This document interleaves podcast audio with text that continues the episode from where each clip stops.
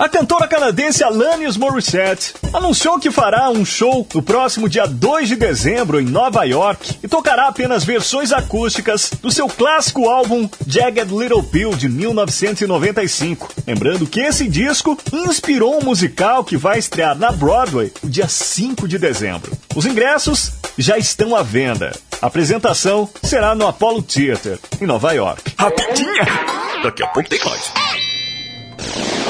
Quer saber como filiar a sua emissora à Rede Conectados? Acesse rede.radioconectados.com.br. Rede Conectados, a sua emissora em rede com a maior web rádio do Brasil. Parceria BR Logic. Realização Conectados e Funsai. Agora você ouve mais um programa com a marca Rádio Conectados. Apito árbitro. Nesses próximos 45 minutos você fica informado com todas as notícias do futebol brasileiro. No ar, programa sem acréscimo. 45 minutos de puro futebol. Sem acréscimo, o programa que leva você para dentro das quatro linhas. Aí sim, muito boa tarde para você que está conectado aqui no programa Sem Acréscimo. Muito prazer, eu sou o Rubens Rodrigues e a partir de agora tem muita informação, tem notícias do Corinthians, do Palmeiras, do São Paulo, do Santos. Nesse sabadão 9 de novembro, 9 horas mais 17 minutos. Já já vou conectar aqui a nossa live para você participar com a gente, mandar um abraço, mandar o seu alô, mandar seu palpite que tem rodada do Campeonato Brasileiro. Tem futebol feminino, tem gol memorável, tem muita coisa boa pra gente debater, pra gente é, falar bastante. Mas eu não tô sozinho, comigo estão eles, os nossos comentaristas aqui do programa Sem Acréscimo. Vou começar com ele, Jonathan Costa. Muito bom dia para você, amigo. Muito bom dia, meu amigo Rubens. Bom dia, Sabrício e a todos ligados aqui na Rádio Conectados. Boa. Vem da onde mesmo? De Ferraz de Vasconcelos, é longe, não é Franco da Rocha. É longe demais, homem. e um pouquinho mais próximo, aqui já, podemos dizer, já da, da cidade de São Paulo, eu recebo ele para comentar comigo hoje, para fazer parte do programa Sabrício Carvalho. Bom dia, amigo. Bom dia, Rubens Rodrigues. Bom dia, Jonathan. Um prazer ter vocês aqui na minha cidade, viu? Sejam sempre bem-vindos. Bom dia aos amigos ouvintes. Vamos falar de muito futebol hoje. Eita, e hoje tem Corinthians e Palmeiras. Hoje, ah, hoje o chicote estrala. Mas agora é hora do Quarteto Paulista. Quarteto Paulista. Boa, Quarteto Paulista. E para começar, eu vou chamar as informações do Palmeiras. As informações do Palmeiras, quem traz é o, o nosso comentarista Sabrício Carvalho. Deixa eu colocar aqui o hino do Palmeiras.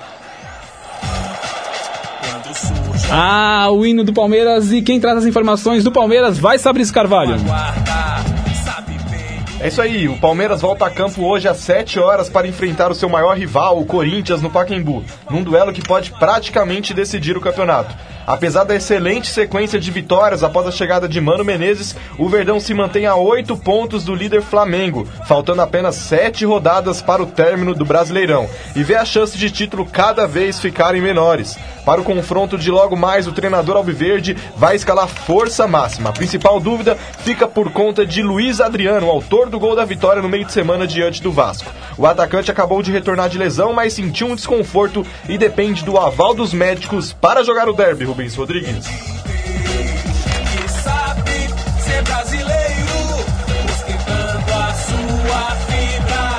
Aí as informações do Palmeiras. Agora quem traz as informações do Santos, deixa eu já colocar aqui as informações do Santos. É ele, Jonathan Costa. Agora quem dá bola é o Santos. O Santos é o novo campeão. O Santos entrará em campo hoje às 5 horas da tarde para enfrentar o Goiás no Serra Dourada. Em sua última partida, o time Santista venceu o Havaí pelo placar de 2 a 1. Em busca de garantir a vaga direta para a Libertadores de 2020, o Alvinegro poderá contar com a boa fase de Marinho, jogador que vem chamando a responsabilidade e fazendo as principais jogadas ofensivas da equipe. O Santos provavelmente irá a campo com a seguinte escalação: Everson, Pará, Lucas Veríssimo, Luiz Felipe e Jorge na defesa, Diego Pituca, Carlos Sanches e Felipe, e Felipe Jonathan no meio-campo, Marinho, Eduardo Sacha e Soteudo no ataque, Rubens. Ah, o Santos. As informações do Santos foi com ele, Jonathan Costa, boa. E agora as informações do São Paulo. São Paulo, quem traz as informações do São Paulo é Sabrício Carvalho.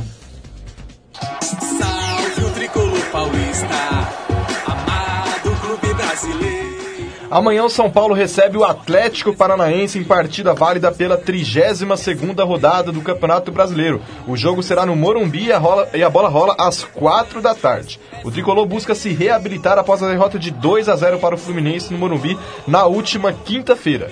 Caso vença amanhã, o tricolor volta à quarta colocação e aguarda o resultado de Grêmio e Chapecoense para saber se fica na zona de classificação para a fase de grupos da Libertadores. Durante a partida contra o Fluminense, o torcedor São Paulino já protestava nas arquibancadas. Ao término da partida, as vaias e xingamentos da torcida tomaram força no Morumbi. A partida da última rodada trouxe pouco mais de 17 mil torcedores ao Morumbi.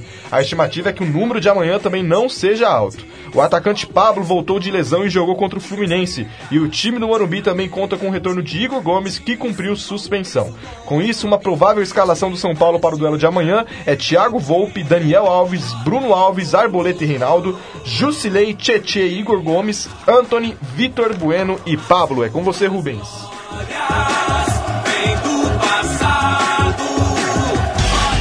É, as informações do São Paulo. E para encerrar esse quarteto paulista, as informações do Corinthians.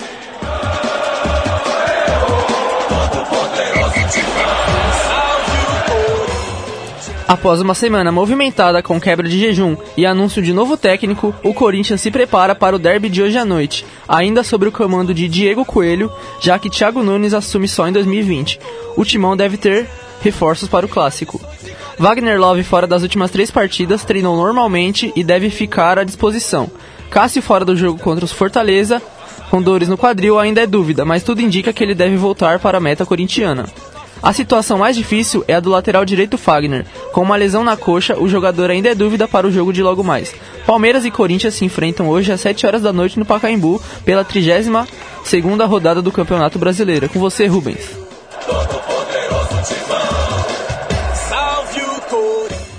Boas informações do Corinthians. Esse foi o nosso giro, Quarteto Paulista. Aqui falando um pouquinho sobre as informações, os destaques, as notícias de Corinthians, de Palmeiras, de São Paulo e de Santos. Mas agora é hora de ir pro Fala aí, torcedor. Fala aí, torcedor.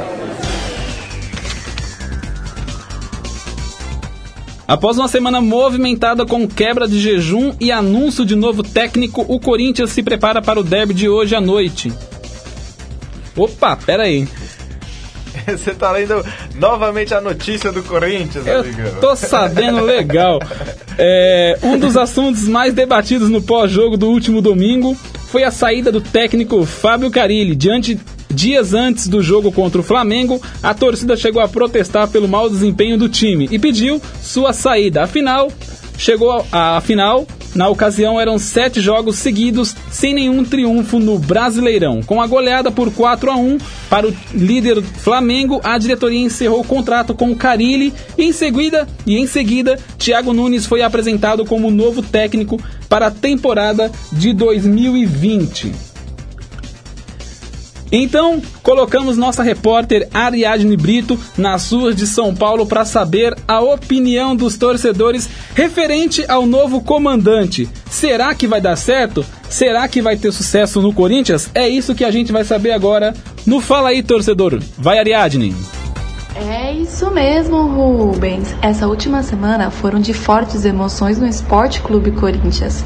Sendo assim, fui até as ruas buscar a opinião da galera sobre a chegada do novo técnico Thiago Nunes. Será que ele fez uma boa escolha e terá sucesso nesse novo desafio à frente do timão? Fala aí, torcedor.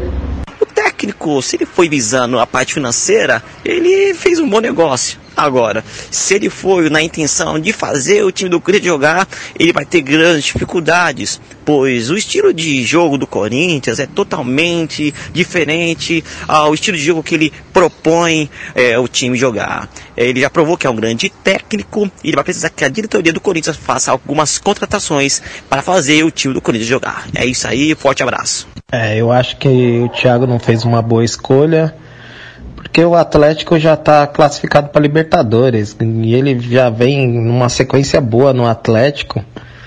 Eu já conhece o time e tudo e no Corinthians, Corinthians sem dinheiro, sem nada, não tem jogador nenhum. O que, que ele vai fazer no Corinthians? É, uma aposta, né? Mas eu acho que ele não fez uma boa escolha. Bom, eu como São Paulino acho que qualquer escolha feita que beneficie o Corinthians está errada.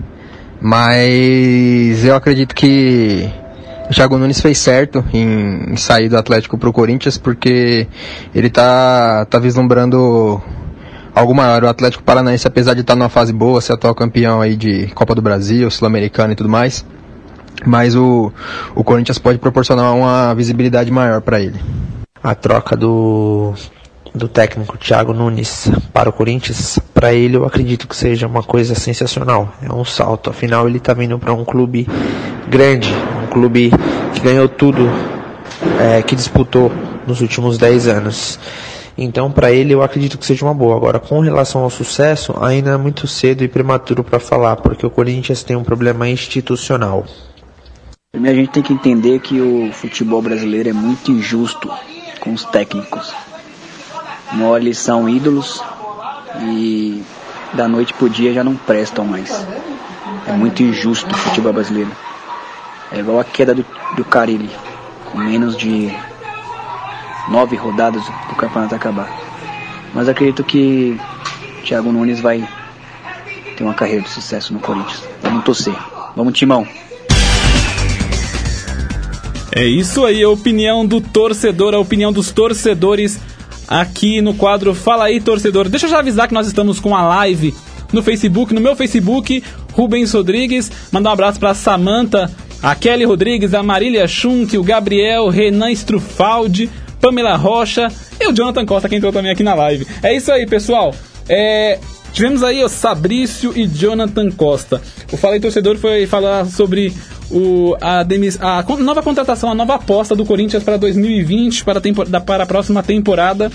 E os torcedores opinaram aí, uns concordaram, falaram que é, que é um bom nome, outros nem tanto. Opinião de vocês, vocês acham que o Corinthians acertou em contratar Thiago Nunes ou Jonathan? É, eu acho que a contratação do Thiago Nunes é uma boa contratação pelo treinador ser um ótimo treinador, ele mostrou isso no Atlético, porém, o para ele dar certo no Corinthians, ele tem que ter um tempo de adaptação maior, porque o estilo do Corinthians há algum tempo, há algum tempo já vem sendo aquele estilo mais que a gente estava vendo com o Fábio Carilli, que foi implantado com o Mano, com o Tite e agora com o Fábio Carilli. O estilo do, do novo treinador do Thiago Nunes não é nessa, nesse, nessa pegada, nessa pegada mais defensiva. Ele é um treinador que gosta mais de ter a posse de bola, que gosta mais de atacar. Então eu acho que o Corinthians vai ter que ter paciência para dar certo o Thiago Nunes, porque o estilo de jogo é muito diferente e a torcida também vai ter que se acostumar a atacar, né? Uma coisa que não vinha acontecendo nos últimos anos, agora o torcedor vai conseguir ver com o Thiago Nunes. E aí, Fabrício? É, sem dúvida, pelo nome é uma ótima contratação.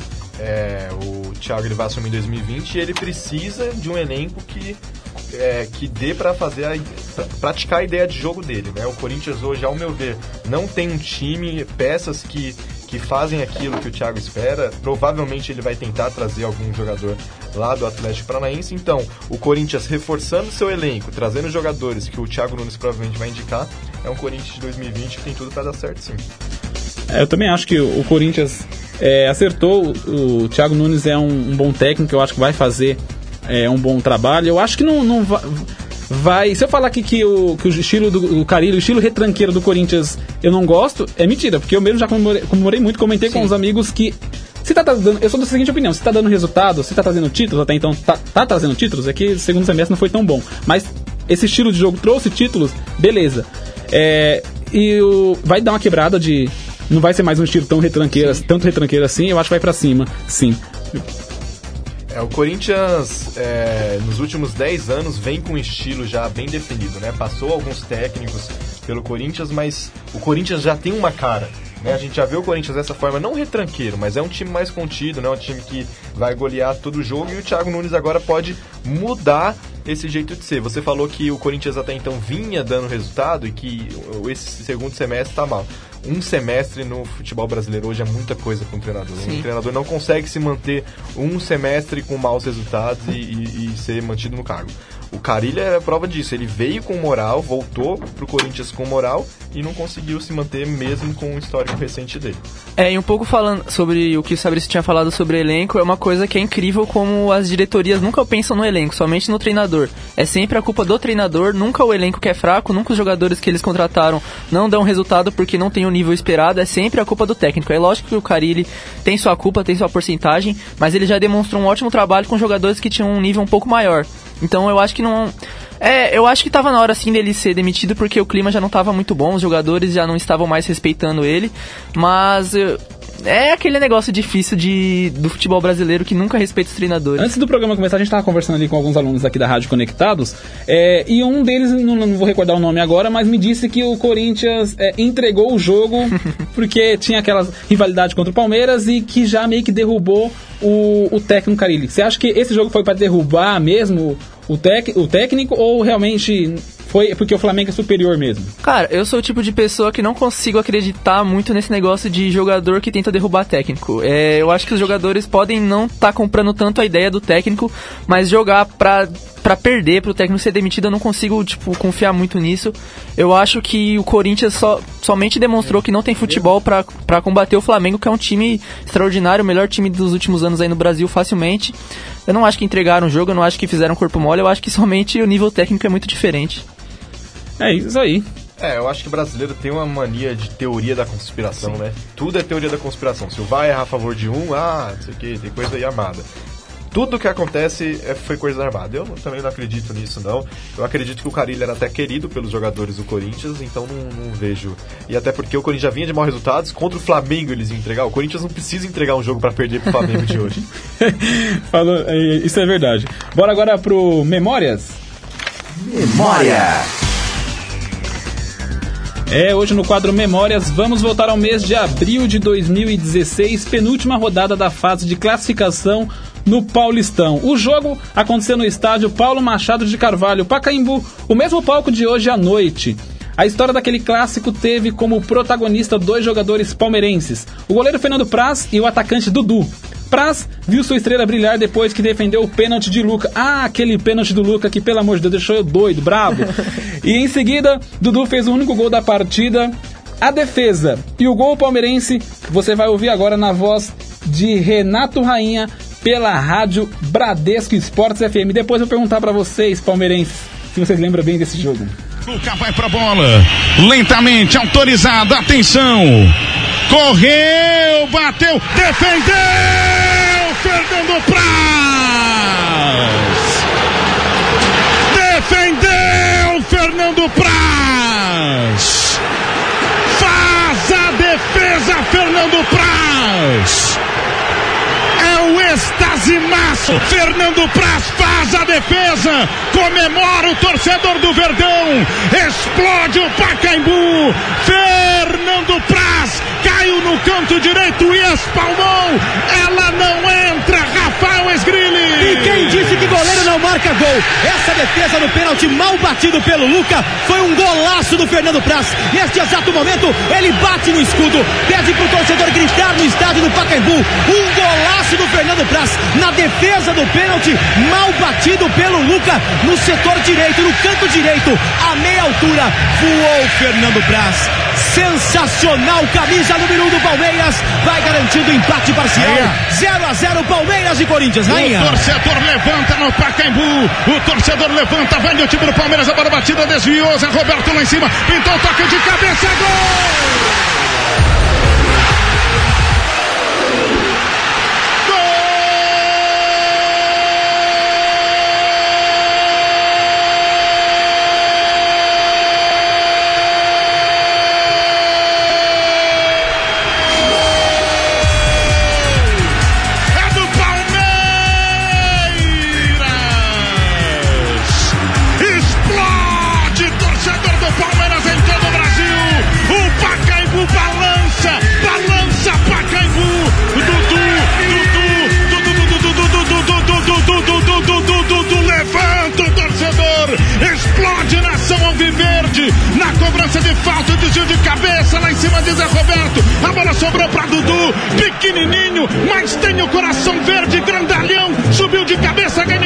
Cássio colocou pro fundo do gol. O Pacaibu incendeia. É o êxtase máximo do ser humano. Dudu, Dudu, Dudu, Dudu, Dudu, Dudu, Dudu, Dudu, marca pro Palmeiras. É, aí o gol do Dudu, 1 a 0 pra cima do Corinthians. Espero que esse placar não, não seja o, o placar de hoje à noite.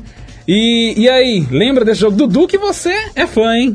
É, eu também espero que esse placar não se repita. Eu espero que seja pelo menos uns três a mais pro Palmeiras, tá de inclusive. sacanagem. Depois vamos, vamos gravar esses palpites aí. É, eu lembro muito bem desse, desse jogo. Eu lembro que eu tava na é, assistindo assim na minha sala e o Fernando Praz defende. Tipo, um minuto depois sai o gol do, do Dudu. Tem até um vídeo que mostra, tipo, a reação do Praz após ele ter defendido, ele comemorando com a torcida e tal. E aí, pouco tempo depois, tipo, no mesmo vídeo, ele já tá comemorando o gol do Dudu, saiu correndo e tal. O Dudu, que tem os seus 1,67m, conseguiu ganhar do Cássio, que tem 3,20m de cabeça. Foi um gol muito marcante, eu vejo esse gol toda semana praticamente, porque eu acho muito interessante como é legal, como o futebol é surpreendente. No mesmo minuto você consegue o Corinthians com a expectativa de fazer um gol, e aí o Fernando Praz defende, no mesmo minuto o outro time, o Palmeiras, consegue fazer o gol. Esse futebol é espetacular por causa dessas coisas, mano. E aí, sabe, você chegou a ficar sem voz? Porque quando tem. A gente sabe que tem, costuma, quando costuma ter jogo, quando, costuma ter clássico assim, você perde a voz. Dudu é Palmeiras. É, não sei quem é Palmeiras. A gente tem esse áudio, eu podia ter ele aqui pra colocar aqui, mas vambora. Minha voz, eu perco minha voz por qualquer coisa. Eu- se eu falar um pouquinho mais alto durante um tempo a mais, eu já fico rouco. Eu lembro desse jogo, eu tava na casa do meu primo assistindo, não sei porquê, eu estava lá, mas eu estava. E foi sensacional, porque o, esse gol, se eu não me engano, já passava dos 30 do segundo tempo. É, e foi. vinha de uma sequência que o Palmeiras não conseguia é, vencer o Corinthians. E aí aquele pênalti ali provavelmente ia, ia sacramentar o placar final do jogo. E só de o Praz defender, eu já entrei nele. Sim. Com o gol logo em seguida foi fantástico, foi demais. É, o Dudu, depois na, na comemoração, tirou o chapéu. É, mídia nenhuma mostrou o Dudu tirando o chapéu, mas algumas fotos da, da TV Palmeiras. Ele pegou de um jornalista, né? Pegou de um jornalista, de um cara que estava ali na beira do campo e, e fez a referência de tirar o chapéu. Foi sensacional. É isso aí. É, agora a gente vai pro Elas em Campo. Eu praticamente odiei aquele dia, porque. Mas é isso aí. Vamos agora pro Elas em Campo? Falando de futebol feminino, É a beleza. a brasileira viajou à Europa amistosos contra seleções importantes e retornaram com duas brilhantes vitórias, sendo elas a de 2 a 1 contra a Inglaterra e a de 3 a 1 contra a Polônia. Essa música é dedicada a todos. No futebol feminino, as notícias têm sido boas para o Corinthians. Em partida no Equador, as meninas do Timão venceram a final revanche contra a Ferroviária por 2 a 0 e se consagraram campeãs da Libertadores Feminina 2019. Retornando ao Brasil, já seguiram rumo a mais uma final, dessa vez contra o São Paulo pelo Paulistão Feminino. O primeiro jogo foi realizado no estádio do Morumbi e contou com uma atmosfera de muita emoção, pois após 20 anos, um estádio tão importante e histórico que é o Cícero Pompeu voltou a receber jogo da modalidade feminina. O jogo acabou com mais uma vitória corintianas, por 1 a 0. Porém, ainda tem a segunda parte que será tão emocionante quanto, a ser realizada no próximo sábado, dia 16 de novembro, na Arena Corinthians, às 11 horas da manhã. Será que o Corinthians leva mais um caneco para casa ou o tricolor paulista ainda tem como reverter o resultado e sair com a melhor? Acompanhe nossas redes sociais e fiquem de olho no desfecho final. E para finalizar, nossa seleção brasileira feminina está voando em todos os sentidos. As nossas meninas embarcaram na última semana para a disputa do torneio na China, o primeiro jogo de confronto contra as canadenses e claro que o time de Pia saiu com o melhor resultado, sendo ele de 4 a 0, com gols de Chu, Formiga e dois de Bia Zanerato. Agora vão encarar na final as chinesas donas da casa no domingo às 8h45 da manhã, horário de Brasília, com transmissão do Sport TV e da CBF TV. Eu sou Natália Beatriz para o programa Sem Acréscimo 45 minutos de futebol. É isso aí, só, só acrescentar nesse boletim, esse foi o boletim da Natália Beatriz, que trouxe informações do futebol feminino e acrescentar que também a transmissão para a TV aberta tem da TV Globo, a transmissão desse jogo que ela acabou de ressaltar. Bora então falar de continuar falando do futebol paulista aqui e hoje mais um pouquinho do, Corinthians e Palmeiras do clássico de logo mais às 7 horas no Pacaembu. O Corinthians vai enfrentar o Palmeiras, um clássico que eu, eu de fato espero que, que, eu- que o Corinthians ganhe. E, e vocês, o que vocês acham desse jogo? É, um jogo que quando tem Palmeiras e Corinthians, você sempre espera um jogo marcante, um jogo épico. Eu posso lembrar de uns 3, 4 que eu me recordo, aquele Palmeiras 3 a 3 Corinthians, esse Palmeiras 1 a 0 que o Dudu fez o gol. Até as finais de Paulista que são marcantes por um lado negativo. é um jogo que você sempre tem que esperar o máximo, sempre tem que esperar emoção, é, pegada, um jogo que sempre vai ser muito truncado, vai ser muito disputado, mas a gente também espera que seja um jogo bem jogado, uma coisa que não vem acontecendo nos últimos jogos do Palmeiras, um time que muitas vezes vem apelando para jogadas de pegar a bola na defesa e pular o meio-campo lançando somente pro ataque. No jogo contra o Vasco, eu me recordo que eu até brinquei com meus amigos que todas as vezes que o Luan pegava na bola, eu falava, agora ele vai dar um bicão. E ele dava. É incrível, eu não errava um. Porque o Palmeiras, em vez de, de tentar ajeitar a jogada mais no meio-campo, fazer uma jogada mais trabalhada, com o Mano Menezes ultimamente vem tentando muito um lançamento direto.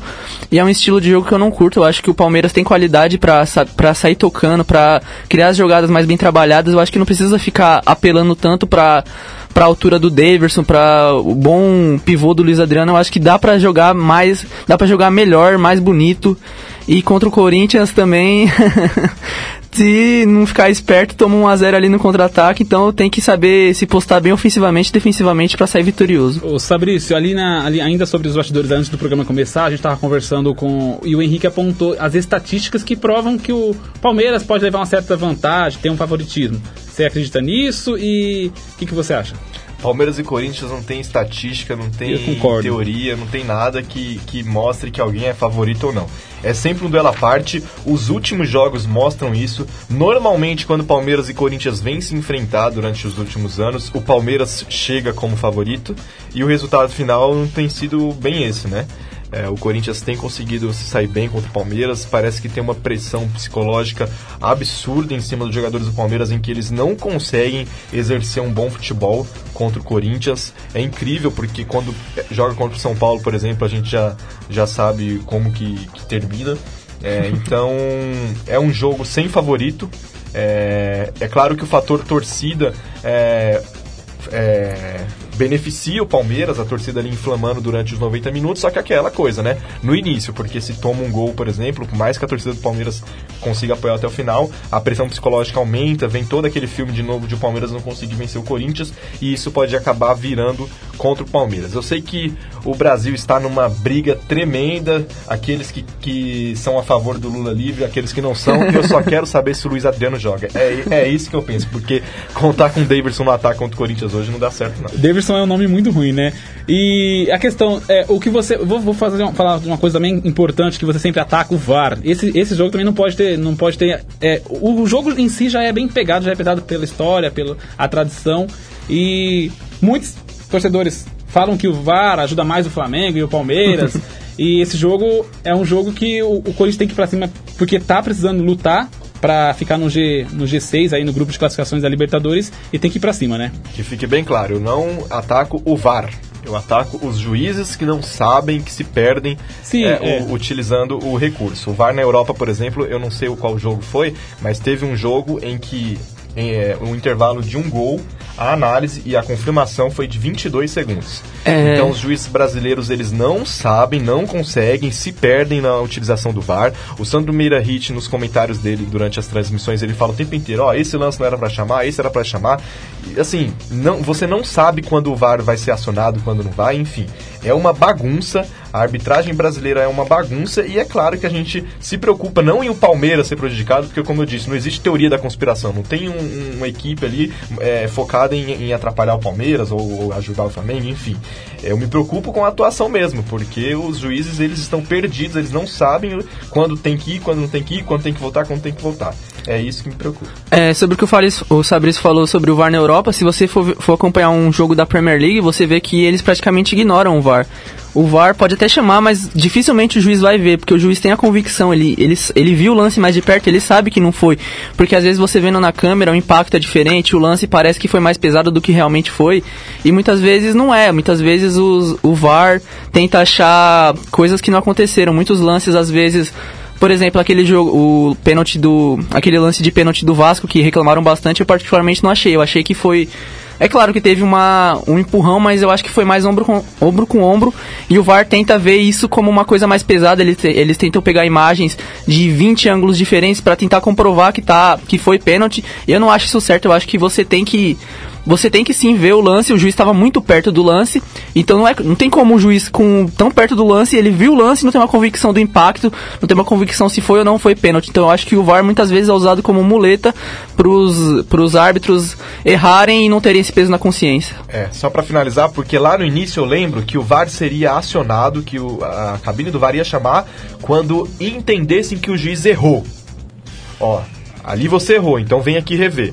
E hoje não. Hoje eles, ó, talvez tenha. T... Hum. Então eles tentam. O juiz tá. O, o, o, árbitro desse lance, a gente fala do jogo do Palmeiras porque é o que a gente acompanha, é o que a gente mais acompanha. O árbitro, ele estava muito bem posicionado em frente, não tinha nenhum jogador na frente dele. Então ele tinha toda a visão. E aí o VAR chama para tentar ver alguma coisa, enfim, então é complicado. Aí é complicado. Deixa eu passar pelas redes sociais aqui, pessoal que tá participando aqui. Samanta Lima, oi, abraço, querido. É, Jefferson Salles também mandando um abraço para todo mundo aqui. Mandando um abraço para mim também, valeu.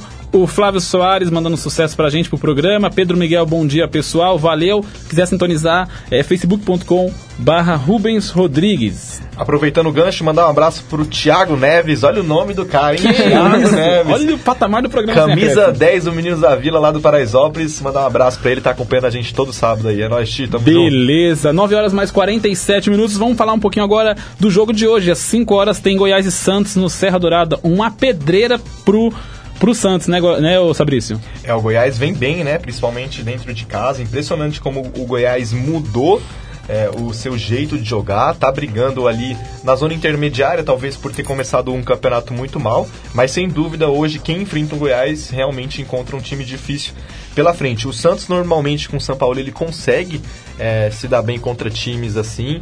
É, foi assim contra, contra o Havaí, por exemplo, que por mais que esteja nas últimas é, colocações é sempre um adversário difícil dentro de casa e o Santos conseguiu sair vitorioso. Então eu, eu imagino um, um, um, bom jogo, o Goiás tentando se, se consolidar ali na zona sul-americana e talvez tentando sonhar com Libertadores e o Santos na perseguição dele ao Palmeiras, né? Terceiro colocado, já que se consolidou na terceira colocação, mas tentando galgar algo a mais ali. E aí, Jonathan? É, o Goiás que no primeiro turno era um time que a gente falava praticamente que já estava rebaixado. E no segundo turno conseguiu, agora está na décima colocação, se eu não me engano. O Goiás, que nas, nas últimas partidas jogou contra o Flamengo, não me recordo em que rodada. E se eu não me engano, empatou, deu um trabalho danado pro Flamengo. É um time que vem jogando muito bem no estilo deles. Eles não são um time que tem a qualidade do Flamengo para conseguir atacar o tempo todo, mas no estilo deles eles vêm conseguindo fazer um jogo muito interessante. O Santos que tem aquela, aquele negócio de joga bem dois jogos, joga mal outro, aí joga mal mais dois, aí joga bem outros dois. É um time que eu particularmente não gosto muito do elenco do Santos. Eu acho que o São Paulo ele conseguiu fazer um milagre muito bom no Santos, porque é um time bem mediano, é um time que eu colocaria no início do campeonato para brigar ali pelo meio da tabela e vem conseguindo uma vaga direta na Libertadores, que é uma surpresa para mim. Então eu acho que é um jogo é um jogo interessante de se assistir, porque são dois times interessantes, são dois times que estão até que bem no segundo turno mas eu ainda apostaria no Santos.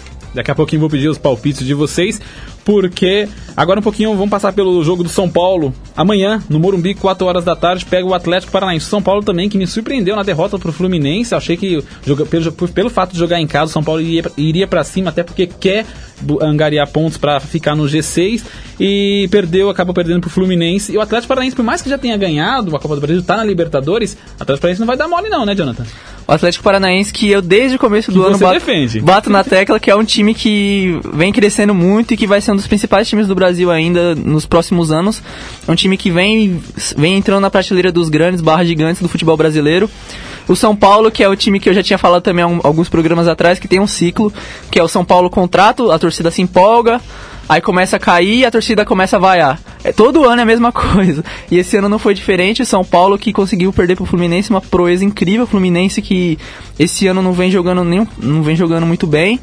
É, já trocou de técnico e tal, e nada consegue se resolver. E aí consegue ganhar do São Paulo em pleno Morumbi, que eu particularmente acreditava que o São Paulo ia passar por cima do Fluminense. O São Paulo que até que vinha bem com, com o Fernando Diniz, teve aquela derrota pro Palmeiras, mas isso já é meio comum. E. Eu acho que o Atlético vai engrossar o caldo pra cima do São Paulo eu acredito que ainda vai dar Atlético, viu? O time do São Paulo, daqui a pouco- daqui a pouquinho eu vou pedir os palpites. O, sabe isso, o time do São Paulo apostou grande, fez uma. fez uma. uma apostou, é, é, apostou muito no São Paulo, contratando é, Daniel Alves, Juan Fran, enfim, peças fundamentais para pelo menos é, ficar ali no G6 e ir para Libertadores direto. E agora corre o risco também, querendo ou não, corre o risco de não ficar é, no G6. Hoje precisa vencer de qualquer jeito, né? É amanhã, no caso, né? Perdão, amanhã às 4 horas no Morumbi. É, o São Paulo é o que o Jonathan falou. A gente já tem um, um jeito de falar do São Paulo, né? Realmente, essa é a história. A torcida se empolga, acha que agora vai, depois o São Paulo acaba vacilando e é, se perpetua nessa situação. Os tropeços do São Paulo no Morumbi eu coloco como cruciais para ele hoje já não garantir uma vaga na Libertadores, está ali lutando por ela ainda. Porque se você for lembrar, além desse do Fluminense, teve a derrota pro Goiás também, fora de casa. O Goiás acho que não tinha vencido nenhum jogo fora de casa no Campeonato Brasileiro. Teve aquele empate com o CSA que foi buscado no finalzinho. Bem lembrado, bem Ou lembrado. seja, o São Paulo perdeu pontos para times que estão lá embaixo dentro do Morumbi. É, teve um empate com o Grêmio também, na época que o Grêmio ainda não estava muito bem no campeonato. O Grêmio conseguiu lá no Morumbi arrancar um empate. Então, hoje o São Paulo ainda não está garantido na Libertadores, é muito em conta desses tropeços para times lá na parte de baixo dentro do Morumbi. É isso aí, agora nós vamos para nossa reta final preparar, vamos ver o que, que vocês prepararam de destaques aqui. Destaques! Boa, preparando os destaques. Destaques é um. Você que está sintonizado aí na nossa live, em www.radioconectados.com.br, é hora de a gente destacar o que mais chamou a atenção dos nossos comentaristas. E aí, Jonathan? É, eu vou falar rapidamente de uma coisa que é meio rara no futebol, você vê um jogador se emocionar tanto, que foi o caso do Helminson do Tottenham, que ele, te- ele fez uma falta ali no André Gomes do Everton, e imediatamente, depois teve uma segunda falta também, e o André Gomes acabou quebrando a perna, e a reação do som foi impressionante, que ele, ele ficou muito emocionado, ele começou a chorar, ele ficou bem mal. É, no próprio vestiário, é, eu vi uma história que os jogadores do Everton foram consolar o som por ter feito essa falta no, no André Gomes, é uma- mostra o caráter do jogador, mostra que ele não quis machucar o jogador, ele simplesmente foi pegar a bola e acabou dando errado. Nem foi, na verdade, não foi nem o lance dele que acabou quebrando a perna do jogador, depois teve uma segunda falta do Aurier.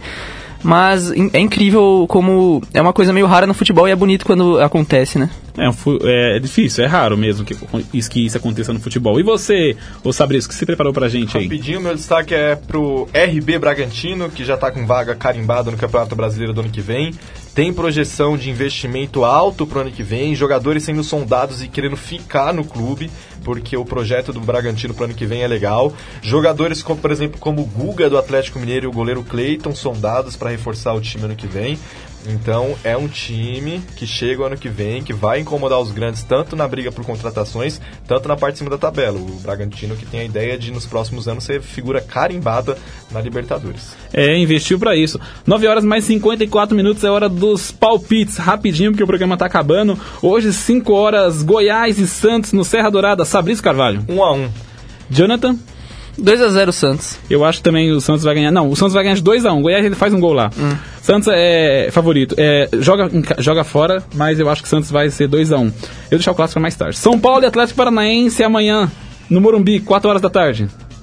1 a 1 Ô, louco, mureteiro. 2 a 1 pro Atlético Paranaense. Rapaz, é no Morumbi o jogo. Se joga no Morumbi, então 1x0 Atlético Paranaense.